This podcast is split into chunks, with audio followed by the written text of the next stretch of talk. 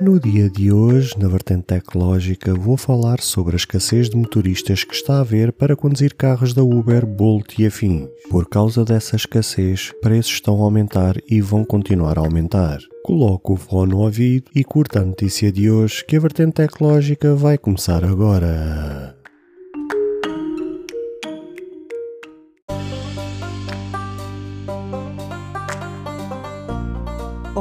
Seguidores e ouvintes deste fantástico e inigualável podcast de tecnologia. Eu sou André Silva e esta é a nossa, a vossa vertente tecnológica.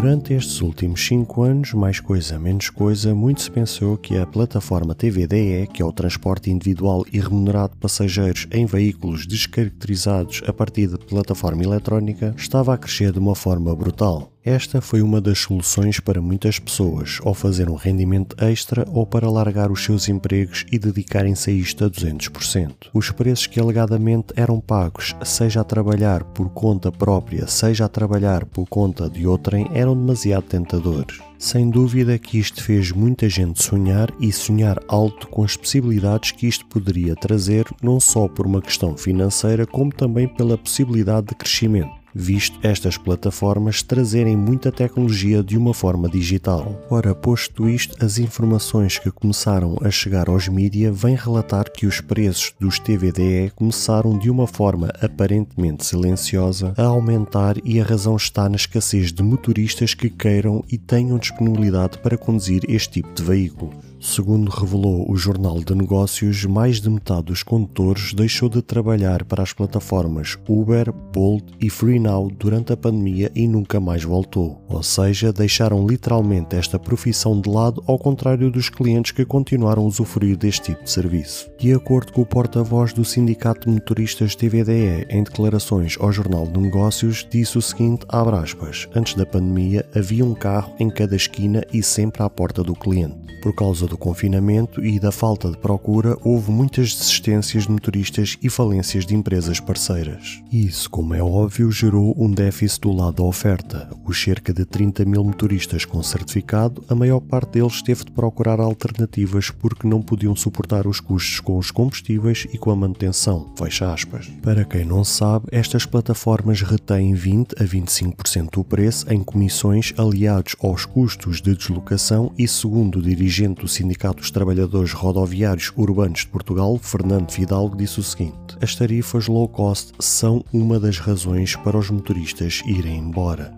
Estas empresas de transporte aplicam normalmente a tarifa dinâmica em alturas de pico de procura e podem, no máximo do que está previsto, duplicar o preço da viagem face ao valor normal. Estas situações normalmente acontecem nas noites de quinta, sexta e sábado, onde aí sim o passageiro é fortemente penalizado com preços mais altos. A Uber e a FreeNow revelaram ao JN que nos últimos tempos a tarifa dinâmica tem sido ativada mais vezes do que é normal, o que certamente outras empresas, como estas que ainda agora referi, acabarão por trazer as mesmas afirmações dado o panorama deste setor. Quando vi esta notícia, esta notícia trouxe-me um misto de sensações. Por um lado, uma certa surpresa, por outra, assim nem tanto. A minha surpresa foi que, realmente, conforme referi há pouco, Uh, conheço pessoas e conheci pessoas no passado que realmente abraçaram esta profissão uh, como rendimento extra ou até mesmo, inclusive, chegaram a largar os seus trabalhos para abraçarem esta profissão, chegaram a abrir atividade para trabalhar por conta própria uh, neste setor e de facto era um mercado que tinha tudo para crescer, dado a sua facilidade, dada a sua conveniência dada a sua tecnologia e esta forma digital, realmente a rapidez e facilidade com que consegue-se pedir um transporte para se deslocar de um ponto A ao ponto B, e realmente tudo indicava que isto era um setor que cada vez ia mais crescer, cada vez mais ia trazer inovação, cada vez mais as pessoas iam abraçar este setor e este mercado, e realmente Uh, foi uma surpresa quando vi isto. Por outro lado, a minha não surpresa foi que essas mesmas pessoas, conforme referi há pouco, Muitas delas, sempre desde o início, uh, levantaram sérias questões em relação a isto. Primeiro, porque quando abraçaram estes projetos, era um projeto praticamente, entre aspas, livre, que não tinha assim grandes certificações, qualquer um podia abraçar esta profissão sem grandes certificações, sem grandes uh, leis, uh, sem grandes coisas que pudessem ser penalizados, o que depois mais tarde veio-se a provar com a implementação e com a legalização deste setor, uh, começou-se cada vez mais a apertar o cerco, eram exigidos cada vez mais documentos, cada vez mais certificados, e para legalizar as coisas os custos cada vez eram maiores, ou seja, uma pessoa para poder abraçar esta atividade não era assim com tanta facilidade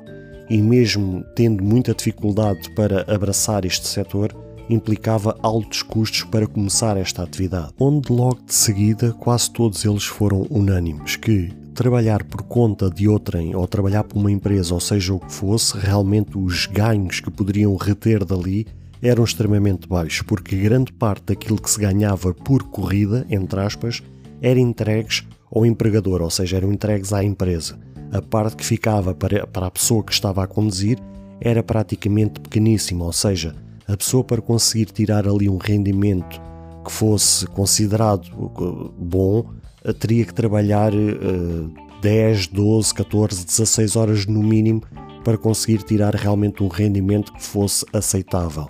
Trabalhar por conta própria implicava todo um custo uh, inicial que em muitos deles não estavam capazes para isso e os que estavam eram praticamente obrigados a ter que contrair empréstimos e que depois, obviamente, estavam a pagar um empréstimo que implica juros, etc, etc, que é onde depois os ganhos, eh, mesmo trabalhando por conta própria, tinham que trabalhar também no mínimo 8 a 10 horas, no mínimo, obviamente, para conseguir tirar dali um ordenado que fosse aceitável. Fora que aquilo depois tinha todas uh, as custas que a gente bem sabe, a, a, parte do carro, a parte do combustível, portagens, etc, etc. Ou seja, eram demasiadas situações que levantavam muitas questões se valeria a pena continuar a apostar neste setor. Claro que depois, aliado a isto, as próprias plataformas digitais, como a Uber, a Bolt, a FreeNow e etc, etc, começaram todas elas também, como cada vez mais estavam a surgir empresas neste setor e para terem preços mais competitivos, também começaram a lançar preços cada vez mais baixos, com algumas promoções, ou seja, mesmo para atrair cada vez mais clientes. Claro que isto depois teve um alto preço para as empresas e para os motoristas que trabalhavam para empresas, ou seja, que trabalhavam como empregados, em que aí, pois conforme eu vos disse há pouco, a taxa de retenção era ainda menor, ou seja, uma coisa era poderem retirar tanto um empregado como uma empresa, retirar 20 a 25%, conforme eu vos disse há pouco, numa corrida, imaginemos, de 10 euros, outra coisa é tirar exatamente a mesma percentagem dos 20 ou 25 numa corrida de, por exemplo, 3 ou 4. Ou seja, claro que isto depois torna-se cada vez mais complicado, não só para os empregados como para as empresas que abriram atividade neste setor, conseguirem tirar daí ganhos que sejam consideráveis e que mantenham todo um setor a funcionar. Juntando ainda mais um ingrediente a toda esta receita, houve muita gente que acabou por uh,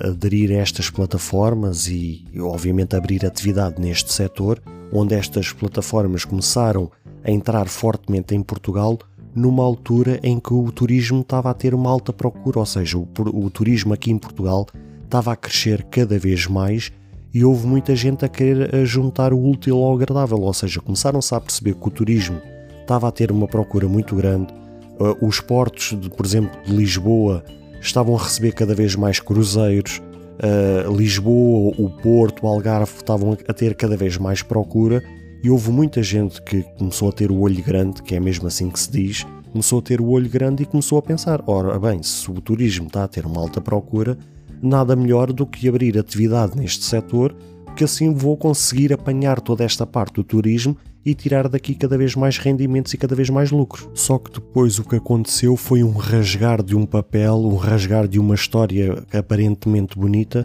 que foi a história da pandemia ao surgir na vida da sociedade e na vida das pessoas. Claro que isto fez muita gente deixar de andar na rua e ficar confinada em casa. Houve muita gente que acabou por ficar a, a trabalhar em questão de teletrabalho. Ou seja, as ruas durante um tempo começaram a ficar desertas, as poucas que iam trabalhando para uh, poderem se movimentar e poderem se deslocar abdicaram dos transportes para poderem deslocar com os seus veículos de forma a manter a segurança, ou seja,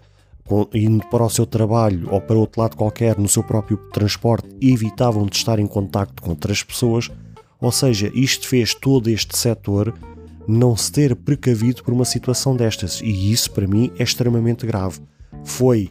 pensar no crescimento que Portugal estava a ter na questão do turismo, estava a ter neste setor destas plataformas digitais e nunca olham para o lado uh, quando pode acontecer algum desastre ou quando pode acontecer alguma coisa negativa. Ou seja, toda e qualquer atividade, quando é aberta, quando é iniciado todo um projeto, tem que ser pensado tanto as coisas positivas como as coisas negativas. E tem que ser sempre equacionado e tem que estar sempre apontado numa folha de papel todas as coisas que podem vir eventualmente a acontecer. Para finalizar, tenho pena que isto esteja a acontecer neste setor, nesta atividade, até conforme eu vos disse há pouco, tenho gente amiga que trabalha nesta atividade e isto realmente vai afetar a cada um deles. E porque realmente das poucas vezes que eu usei este serviço, fiquei realmente encantado, maravilhado com a praticidade que este serviço traz ou que trouxe na, na minha vida em determinados momentos. Realmente é um serviço que, numa emergência ou em, seja em qualquer circunstância, pode ser usado.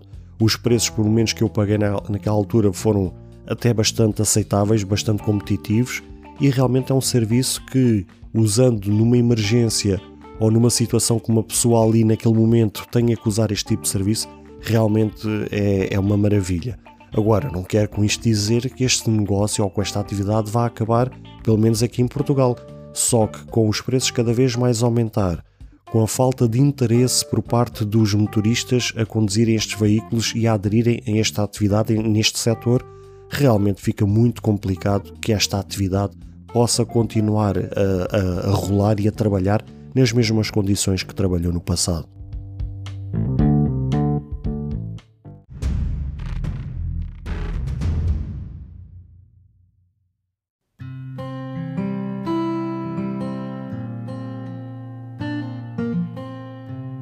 Ouvintes, chegamos infelizmente ao fim de mais um episódio. Espero que cada um de vós tenha gostado.